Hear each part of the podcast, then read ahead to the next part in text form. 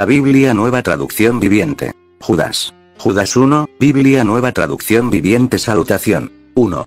Yo, Judas, esclavo de Jesucristo y hermano de Santiago, les escribo esta carta a todos los que han sido llamados por Dios Padre, quien los ama y los protege con el cuidado de Jesucristo. 2. Que Dios les dé cada vez más misericordia, paz y amor. Falsas doctrinas y falsos maestros 3. Queridos amigos, con gran anhelo tenía pensado escribirles acerca de la salvación que compartimos. Sin embargo, ahora me doy cuenta de que debo escribirles sobre otro tema para animarlos a que defiendan la fe que Dios ha confiado una vez y para siempre a su pueblo santo. 4. Les digo esto, porque algunas personas que no tienen a Dios se han infiltrado en sus iglesias, diciendo que la maravillosa gracia de Dios nos permite llevar una vida inmoral. La condena de tales personas fue escrita hace mucho tiempo, pues han negado a Jesucristo, nuestro único dueño y Señor. 5. Aunque ustedes ya saben estas cosas, igual quiero recordarles que Jesús primero rescató de Egipto a la nación de Israel, pero luego destruyó a los que no permanecieron fieles. 6. Y les recuerdo de los ángeles que no se mantuvieron dentro de los límites de autoridad que Dios les puso, sino que abandonaron el lugar al que pertenecían. Dios los ha tenido firmemente encadenados en prisiones de oscuridad, en espera del gran día del juicio. 7. Asimismo no se olviden de Sodoma y Gomorra ni de las ciudades vecinas, las cuales estaban llenas de inmoralidad y de toda clase de perversión sexual. Esas ciudades fueron destruidas con fuego y sirven como advertencia del fuego eterno del juicio de Dios. 8. De la misma manera, estos individuos, que pretenden tener autoridad por lo que reciben en sueños, llevan una vida inmoral, desafían a la autoridad y se burlan de los seres sobrenaturales. 9. Pero ni siquiera Miguel, uno de los ángeles más poderosos, se atrevió a acusar al diablo de blasfemia, sino que simplemente le dijo, que el Señor te reprenda. Esto ocurrió cuando Miguel disputaba con el diablo acerca del cuerpo de Moisés. 10. Pero esa gente se burla de cosas que no entiende.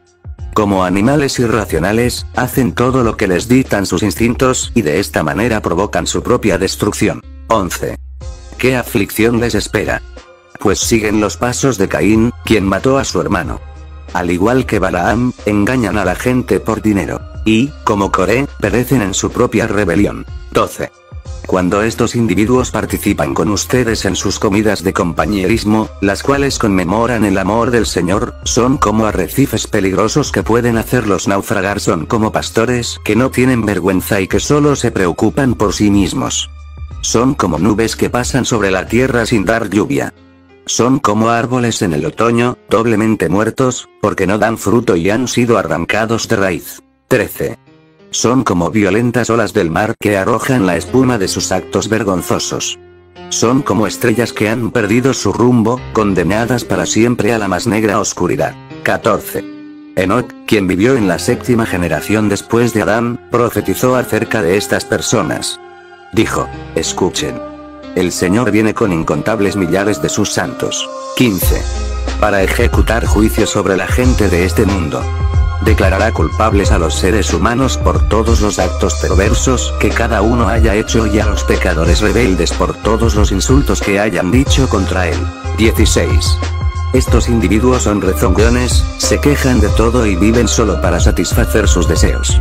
Son fanfarrones que se jactan de sí mismos y adulan a otros para conseguir lo que quieren. Amonestaciones y exhortaciones 17.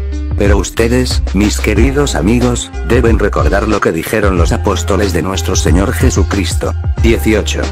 Ellos les advirtieron que en los últimos tiempos habría gente burlona cuyo objetivo en la vida es satisfacer sus malos deseos. 19. Estos individuos son los que causan divisiones entre ustedes se dejan llevar por sus instintos naturales porque no tienen al Espíritu de Dios en ellos. 20. Pero ustedes, queridos amigos, deben edificarse unos a otros en su más santísima fe, orar en el poder del Espíritu Santo. 21.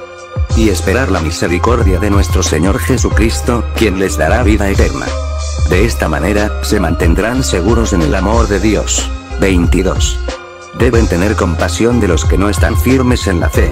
23 rescaten a otros arrebatándolos de las llamas del juicio.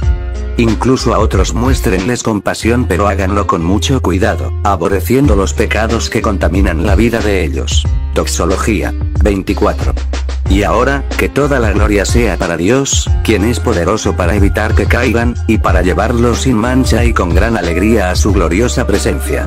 25.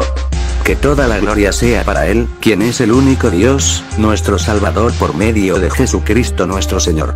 Toda la gloria, la majestad, el poder y la autoridad le pertenecen a Él desde antes de todos los tiempos, en el presente y por toda la eternidad. Amén. Nueva traducción viviente La Santa Biblia, nueva traducción